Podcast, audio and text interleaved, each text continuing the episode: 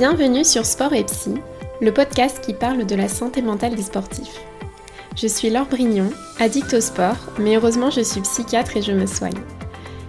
Ici, on réfléchit sur son rapport au sport et sur sa santé mentale, sans prise de tête et surtout sans tabou.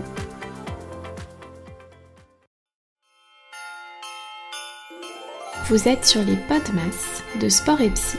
Ce sont comme les Vlogmas sur YouTube, un épisode par jour jusqu'à Noël, vous offrir un petit cadeau tous les jours pour faire le plein de réflexion et d'entraînement mental. Ces épisodes sont valables toute l'année. Vous aurez juste l'esprit de Noël en plus. Bonne écoute tout le monde Hello les amis, je suis trop trop contente de vous retrouver dans ce nouvel épisode et aujourd'hui on va parler de la fatigue. Sujet de prédilection chez mes patients, mais aussi chez moi et aussi chez mes potes, qu'ils soient sportifs ou pas, chez ma famille, enfin chez tout le monde. Surtout en hiver, quand on demande comment ça va, tout le monde dit mais je suis fatiguée. Et on essaye de combattre la fatigue à coup de compléments alimentaires, de magnésium. On trouve diverses stratégies pour récupérer. Parfois, on essaye de dormir plus avec les fameuses grasses mat ou les siestes coma du week-end, vous savez très bien de quoi je parle, ou les semaines de relâche complète pendant les vacances. Mais ça ne résout pas vraiment le problème à long terme. On se retrouve à lutter pour s'entraîner quand même, car la pression de l'entraînement et les séances à accomplir sont là. On finit par s'entraîner à 10% de nos capacités. On lutte pour réussir quand même à s'entraîner, mais on est littéralement en PLS. Et sans s'en rendre compte, on glisse dans le cercle vicieux de la fatigue qui vire à l'épuisement. J'ai pas mal de choses à dire sur la fatigue, donc pour ne pas sursaturer votre cerveau d'informations, je vais découper cet épisode en deux parties.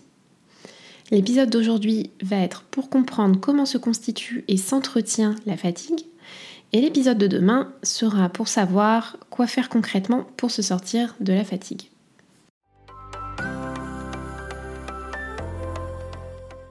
Alors, il y a toujours des gens qui ne semblent pas concernés par ce problème, du moins en apparence. Ce sont les gens qu'on voit à la salle ou au stade et qui marchent mais comme des machines, été comme hiver, euh, ayant dormi ou pas.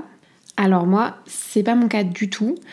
Et la lutte contre la fatigue doit remonter à mon année de terminale où je luttais déjà pour tout faire la préparation du bac, les options, car bien sûr, étant déjà dans le toujours plus, j'avais choisi plusieurs options au bac, et le triathlon que, que j'avais euh, commencé. En fait, j'avais appris que c'était cool de savoir tout faire et de tout cumuler, du moins c'est ce que les adultes me renvoyaient à l'époque. Et j'ai continué à lutter comme ça pendant toutes mes études, flirtant avec le manque de sommeil, le surmenage, le surentraînement à certaines périodes, et la roue libre la plus totale à d'autres périodes qui s'accompagnent la plupart du temps d'un sentiment de démotivation générale et d'inertie. Le redémarrage était difficile et c'est assez récemment que j'ai pris conscience que j'avais tendance à être dans ces deux extrêmes, soit dans l'hypercontrôle avec cette tendance à en faire toujours plus quand je sentais la fatigue monter et la situation m'échapper, soit à plonger dedans tête baissée et à être quasiment à l'arrêt. Si ce que je viens de vous dire vous parle, Écoutez bien la suite, j'ai quelques tips pour vous.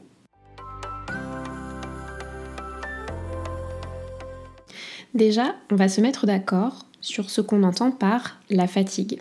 Et je vais prendre la définition du Robert. Souvent les gens prennent le Larousse, moi j'ai choisi le Robert, je trouve le nom plus marrant. Selon la définition du Robert, la fatigue est un affaiblissement physique dû à un effort excessif qui s'accompagne d'un ressenti pénible. Autrement dit, la fatigue est une réaction du corps à la sursollicitation et on le ressent comme une espèce de chape de plomb qui va littéralement tirer notre corps vers le bas, nous donner envie de nous allonger pour récupérer. Et c'est à ce moment que tout va devenir lourd autour de nous. Toutes les petites tâches deviennent des montagnes impossibles à gravir. On a juste envie de s'allonger et de ne plus rien faire et de dormir, bien sûr. Quand on peut répondre à ce besoin de se reposer, euh, c'est très bien, tout rentre dans l'ordre, mais souvent, quand on est fatigué, on ne le fait pas. Soit parce qu'il est 14h et qu'on est au travail, soit qu'on n'y arrive pas parce que la surchauffe mentale est telle que ça nous tient en état d'hypervigilance, ça nous tient en éveil, soit que les émotions négatives créées par la fatigue nous donne plutôt envie de nous distraire, euh, de faire autre chose, euh, voire de nous abrutir de vidéos YouTube ou de réseaux sociaux.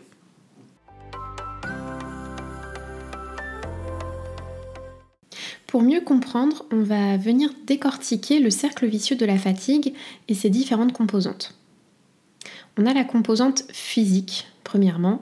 C'est tout bêtement le signal du corps fatigué. C'est la fameuse chape de plomb qu'on ressent qui nous tire vers le canapé, qui nous tire vers le lit. Et ça survient tout simplement par le corps qui s'est trop entraîné, le corps qui n'a pas assez dormi, qui n'a pas assez récupéré, mais aussi quand notre corps est malade. Ensuite, on a la fatigue cognitive, c'est-à-dire le signal de notre cerveau préfrontal, c'est-à-dire la zone du cerveau qui prend les décisions, qui réfléchit, qui raisonne, qui planifie, qui solutionne les problèmes. Et c'est souvent cette partie qui est stimulée dans le travail. Et quand le travail va durer trop longtemps, ou qu'on ne se sent pas efficace, qu'on doit se concentrer longtemps, c'est là qu'on sent la fatigue cognitive arriver avec cette sensation de flou mental, cette incapacité à se concentrer plus longtemps, voire des maux de tête et cette impression que vraiment notre cerveau commence à fonctionner à l'envers. Et enfin, on a la fatigue émotionnelle, celle qui arrive quand on a été exposé à trop de situations difficiles à vivre, qui ont pu générer de la tristesse, de la colère, des angoisses, des frustrations, de l'impatience et encore plein d'autres choses dans la journée c'est ce moment où on pète les plombs sur ses enfants, sur son partenaire. C'est ce moment où on se met à pleurer pour rien. C'est aussi ce moment où on commence à manger tout et n'importe quoi ou à se poser, à se distraire sur les réseaux et à ne plus rien faire de la soirée. Toutes ces fatigues sont souvent intriquées les unes dans les autres. On ressent généralement un peu tous ces symptômes à la fois en fin de journée.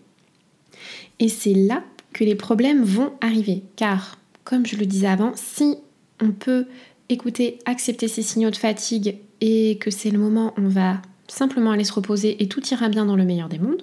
Mais si on ne peut pas se reposer ou qu'on ne veut pas parce que juste on veut faire autre chose, là les problèmes arrivent, la fatigue cognitive et la fatigue émotionnelle s'emballent comme pour nous obliger en quelque sorte à nous mettre à l'arrêt avec au passage des ressentis désagréables qui nous dépassent.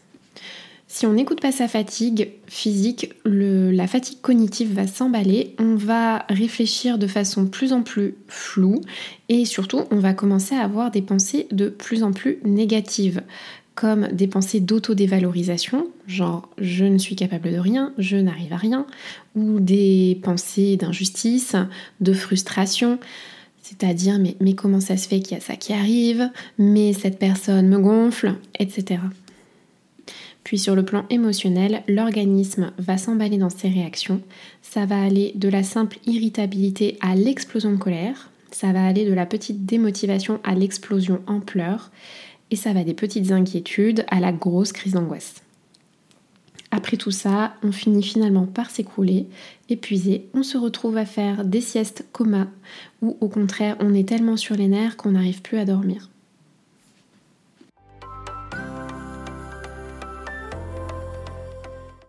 Pour récapituler ce que je viens de vous dire, les amis, retenez que la fatigue est une réaction de l'organisme à une sursollicitation venant de l'extérieur euh, qui ne sera pas du coup entrecoupée de périodes de repos. Et la fatigue va se manifester de plusieurs façons. La fatigue physique, quand on sent dans le corps euh, la chape de plomb qui arrive. La fatigue cognitive, quand on sent que notre cerveau commence à fonctionner à l'envers et générer plein de pensées négatives et la fatigue émotionnelle quand on se sent vraiment à fleur de peau. Si on écoute la fatigue et qu'on fait une pause, qu'on se repose, les choses rentrent dans l'ordre. Si on ne peut pas l'écouter ou qu'on ne veut pas l'écouter car on a autre chose à faire, les choses se compliquent, les pensées et les émotions s'emballent, comme pour nous rappeler que oui, une coupure est nécessaire.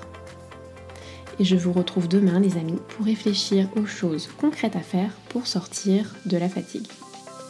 Merci, merci d'avoir écouté cet épisode. J'espère qu'il vous a plu. Je vous propose de prendre une ou deux respirations conscientes et de laisser de l'espace à ce que vous venez d'entendre. Si vous avez encore un peu de motivation, vous pouvez prendre quelques secondes pour voir les pensées et les ressentis qui vous viennent. et notez dans un coin une chose importante que vous retenez pour vous dans cet épisode. Je vous laisse décanter avec ça les amis. N'hésitez pas à partager cet épisode à quelqu'un qui en aurait besoin, à vous abonner, à me couvrir d'étoiles sur votre application de podcast et à me rejoindre sur Instagram at doclorette. Je vous dis à très vite pour papoter de sport et de santé mentale. Bye tout le monde